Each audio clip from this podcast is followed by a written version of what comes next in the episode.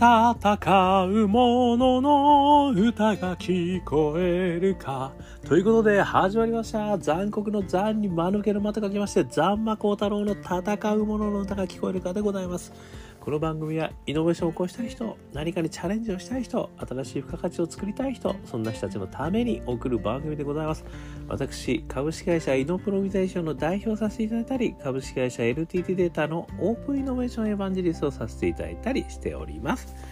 さてさて、えー、本日はですね、えー、2022年5月28日ということでございます。えー、今日のテーマはですね、平野啓一郎さんの文人という考え方に衝撃とともに素敵な気持ちにさせていただきました。というお話をですね、えー、させていただきたいというふうに思っております。この平野啓一郎さんはですねあのもう慶一郎先生ですね、えー、芥川賞をですね、えー、実はもう取られているすごいあの作家の小説家の方ですけれども、えー、文芸あ違う文芸誌新潮に投稿した、えー、日食により第120回、えー、芥川賞を受賞されたということそれからですねもうさまざまな、えー、本を書かれているということなんですけれども、えー、その本の中でもですね実はこの文人ということにですね、え、かなりこう触れられていてでそれを、あの、すごく面白いということで一つなんかこうその文人ということをテーマにした小説もあの小説の中にもいろいろ登場してるらしいんですけれどもそれ自体をトピックとして、えー、ご説明するそんな本がですね「あの私とは何か個人から文人へ」というですねあの書籍を2012年9月20日に出されているもう10年以上前ってことですね。で講談社さんからですね出されているこの本をですねちょっと読ませていただきまして、え今日はそこからですねあのまあ、非常にあの衝撃を受けたとともにですねこれからの、まあ、イノベーション、ね、あのこれからの我々の社会だったりその個人だったり、えー、そんな人たちにですね少しでも参考になる、えー、お話がねこれからのチャレンジャーの皆さんにも参考になるお話ができればいいなというふうにあの思っているということでございます。ということでですね、えー、この平野啓一郎さんの、えー、文人という考え方なんですけれどもこう文人っていうのはこう分ける人って書く。でこれはもう非常に新しいこの方がまあ作られたあ言葉のようですけれども分ける人、ね、個人は個々の人って書きますよね。でそれに対して、えー、文人分ける人というふうに書かれてるんですけどこの考え方がすごく面白いんですよね。でこれは何かというとですね文人とは対人関係ごとのさまざまな自分のことである。その人らしさかっこ個性というものはその複数の文人の構成比率によって決定されると言われてるんですね。つまりですねあの私自身はねそういう意味ではインディビジュアルというねこの中で言われてるんですけど個人分けられないディビジュアルインこう分かれられないものを一つの単位として個人と言われてたんだけどもそれが実はあのこの平野さんが言うにはですねさまざまな対人関係ごとに実はその文人というものがいるんだと。こういう考え方を提唱されてるんですよね。ですから唯一無二の個人というものはないということをですね言われているんですよね。これがね私もうめちゃくちゃ衝撃でしたね。ここにもねちょっと一つあるんですけどたった一つの本当の自分など存在しない。裏返して言うならば対人関係ごとに見せる複数の顔が全て本当の自分である。でそれぞれが文人であるっていうことを言ってるんですねでそれの文人の比率、ね、誰々向けお父さん向けの文人お母さん向けの文人友達向けの文人会社の人たち会社の同僚会社の上司、ね、会社の部下向けの文人というのがそれぞれあるんだよってことをねこれ言ってくれてるんですよね。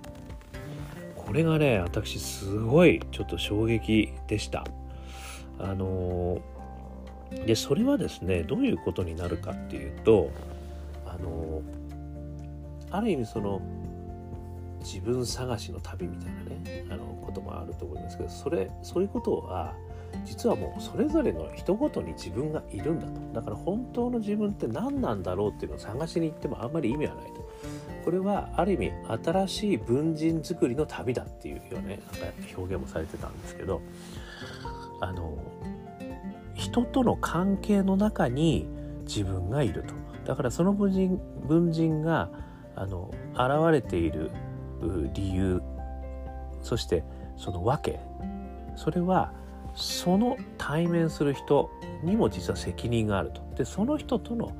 この間柄関係性によってその文人ができるから自分一人で文人を作ってるわけではないっていう考え方なんですよね。だから共同作業みたいな感じなんですよね。その相手の共同相手と自分で作ったその人用の文人というものがある。こういうことなんですよね。なので例えばですねあのこの中でもすごくいろいろ言われてるのはその唯一無二の自分だみたいなこと言われちゃうとお前はそういう人間だみたいなレッテルを一旦貼られたらもう自分はそんな人間なんだってことでそこから抜け出せなくなってしまうってことがありますよね。でそれはその人との間だけの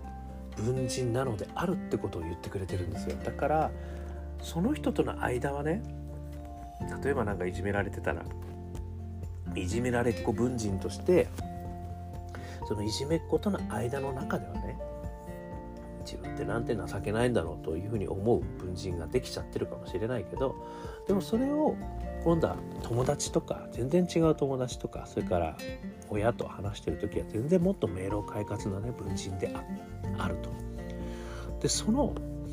文人は全て自分自身なんだとこういうことなんですよね。だからその例えばそのいじめられっ子のねあの文人が嫌であればその構成比率をできるだけ下げることを考えるってことを言われてるんですよ。それが自分の個性になる、まあ、もしくはもう決別するですね。だからそういう文人とは俺はもう決別したからそういう文人はもうないんだと。もしくはものすごい構成比率低いんだと。だから僕はこっち側のポジティブなね文人としてあのある意味ねこう生まれ変わっていくんだということがねこう自在にできるわけですよね。そうすると。自分は一つじゃないから。ね、いろいろ選んでいってしかもその例えばね好きな人との文人ねこれがすごくやっぱりこう自分がよくねこの中でも言われてたんですけどあなたといるとこう好きな自分になれるの？みたいなねだとなぜか女性言葉になっちゃうんですけどそういうことってねよくなんかありますよね。でそれこそは最高の褒め言葉ではないだろうか素敵な愛のメッセージではないだろうかってこともねこう言われてるわけですよね。だ要は自分自身とそのまあねまあ私から言えば彼女かもしれませんけども、まあ、彼女は今いないんですけども、まあ、だからどうでもいいですけど この関係男女の関係の中でお互いがね自分がその方向けの文人が大好き自分の文人なんだけどその方と一緒に作り上げた文人が大好き。ということが愛の形になる。これこそが素敵なんだよねっていう。もうちょっとなんかね感動して鳥肌立ちましたよ私。だからやっぱりその自分だけじゃないんですよね。要はいろんな人との関係の中にたくさんのいろんな文人が生まれてそしてそれを選べばいいんだっていうことですよね自分としては。だから嫌な文人がいるでしょうね。あの会社の高圧的な上司とね。あの断りきれない自分の文人ができたってるわけじゃないですか。この文人はもうね嫌だと思う。この文人ちょっともうね本当にもう一瞬で終わりたい、ね、もうできるだけその上司と会わない。みたいなね。その文人はなかなかもうできるだけ触らない。出てこないようにするみたいな。なんかねそういうことも選べますよね。だからその情けない自分はその文人一つだけ。で他の人文文人はねもう勇気あふれる文人だとチャレンジいろんなとこでしてんだ。でもその人との文人だけはこうなだからそれはもうねもうできるだけちっちゃくするってことがねできるじゃないですか。これって素敵な考え方だと思いませんかって何回も言ってるけど超感動しました。ねあの私のまあ体験なんですけれどもあのまあ、父がね亡くなった時にですねあのすごくねやっぱりこう喪失感みたいなのもありますよね。あとはあのでもねなんかこう思い出すことがあるわけですよね。何かをやった時に。あのこの残酷の残に間抜けの間っていうのもねこれ父がよく言ってた言葉なんで私はそれを踏襲してるんですけど。なんかそういうのって私の心の中に何かが生きてるって私は思ってたんです。けど私はあの父のかけらが自分の中に住んでるっていうふうに思ってましたでこれあのみんなのかけらがね人生のかけらが自分の中に実は住んでるというふうに思ってるんですよ。だからいろんな人とこう出会ったり別れたりするじゃないですか。でもその人のかけらが僕の中にはいるっていうふうにずっと私は思っているんですよね。でそういう実はあの歌も作ったんですね。みんなのみんなのかけらっていう歌も作ったことがあるんですけど、まあ、それはどうでもいいんですけどあの今度聞かせたく思いますね。なんですがあのそれがこの平野さんが言われてることの文人とねあもうすげえ合体したんですよね。合致しちゃったんですよね。そうか。僕がかけらだと思ってたのは自分の中にいる文人なんだと。それぞれの人の文人が自分の中に生きてるからこそその人を感じることができるんだ。なので、まあ、自分の父もね自分の心の中にね感じることができるわけですよね。だそういう考え方ってそれは生きてる人だけじゃなくなるわけですよね。もう死んでる人だって自分の中に文人がねその人とのあの文人がいるわけですよね。でそれを思い出すことによってその文人がねあのまた出てくるということになる。でそれはすごい素敵なあの気持ちにさせてくれますよね。でもっと言うと自分の文人が要は他の、ね、自分と関係した人たちの中にもあ僕が関係している文人があのいるんだこの人の中にも。っていうふうに考えるとこれまた素敵じゃないですか。まあちょっとさっきの私の言葉で言うと自分のかけらが他の人のあの体内にある。体内っていうかねあの気持ちかもしれませんけどそのかけらとしてある。もしくは文人としてそこに存在する。っていうことはねこれはね私あの独立する時にねなんとか永遠の命がやっぱ欲しいと。だから法人にしてこの法人を続けることによって永遠の命法人という人をね新たに生み出すことによって残馬光太郎という個人が亡くなったとしてもそこに何かをねあの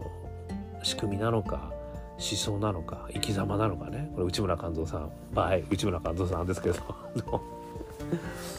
そういうのがね残していけるんじゃないかっていう気持ちがあったわけですね。でもそれはこの平野さんのあのお話からいくとですねそんなもん残さなくても大丈夫だと。なぜならば君の君の影響による文人が君と出会った人の全ての中にあるんだと。だから君は全ての人の中に生きてんだよっていうことをね言ってもいいのかなっていうふうにも私はまあね勝手に思ったっていうことなんですよね。でそれがねほんと素敵だなと思って。そしたらなんだ永遠の命もうあるじゃんと。思ってしまったんですよね。なのでなんかそういう考え方をすることによってすごくねあのみんなとやっぱり結局なんかこう一緒なんじゃんみたいなねつながってる中にやっぱり自分っているんだなってことをこう感じることができるそれを感じることができるだけでも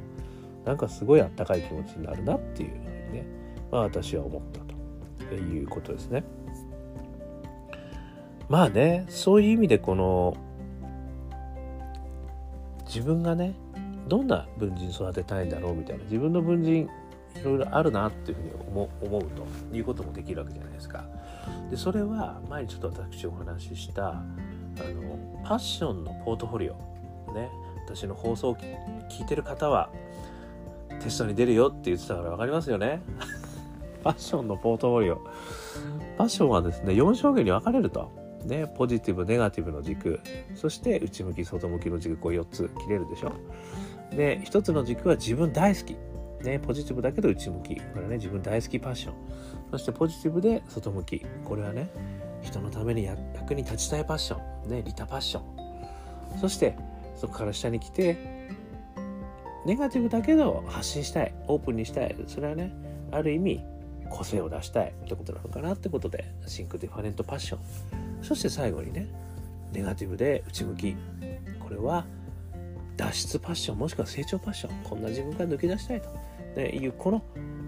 パッションのねポートフォリオ。このポートフォリオのどれがどこにあるから悪いってことじゃないよって話をね以前からもさせていただいてる。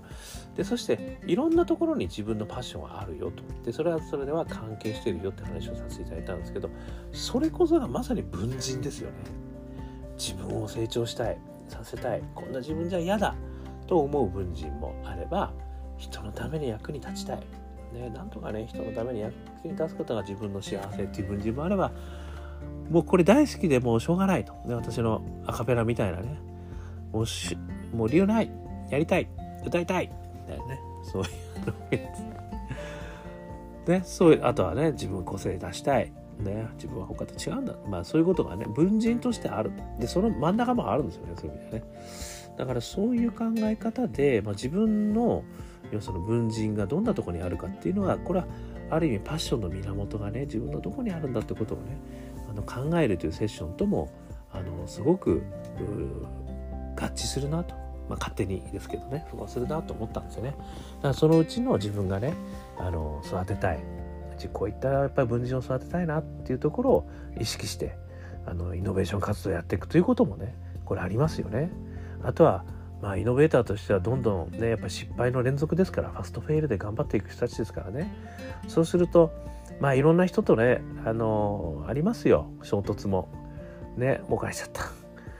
お前何やってんだ？お前こんなもうどうしてくれんだ？みたいなねあのこともたくさんあるでしょう。ありました私も。でそこでねあのめげてしまう。ね。たまたまこのチャレンジの文人は ちょっと俺も今思えばいけてないと思った。ね。あんなこと言っちゃったしね。スタンスがそもそも違ったみたいなね。その文人はねとりあえずはなかったことにしようって なかったことにはできないけど